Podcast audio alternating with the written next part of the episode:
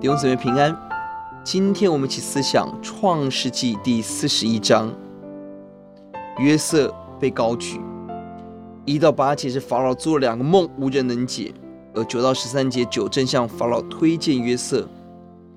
接下来是四到二十四节，法老劝约瑟说明梦情；二十五到三十六节，约瑟解梦；三十七到四十六节，法老任命约瑟为宰相。四七到五十七节，约约瑟的解梦成真。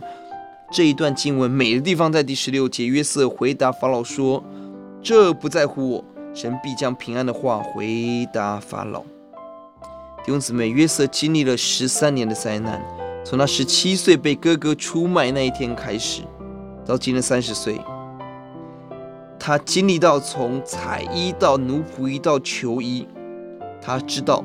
这可能是人生他唯一一次有机会翻身的。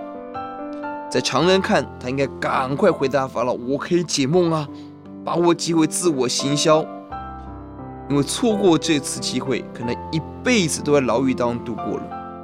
但奇妙的是，在约瑟人生关键的时刻，他没有高举自己，他仍然强调：“不在乎我，是神要做事，无论得时不得时，都竭力高举神。”这是约瑟人生的选择。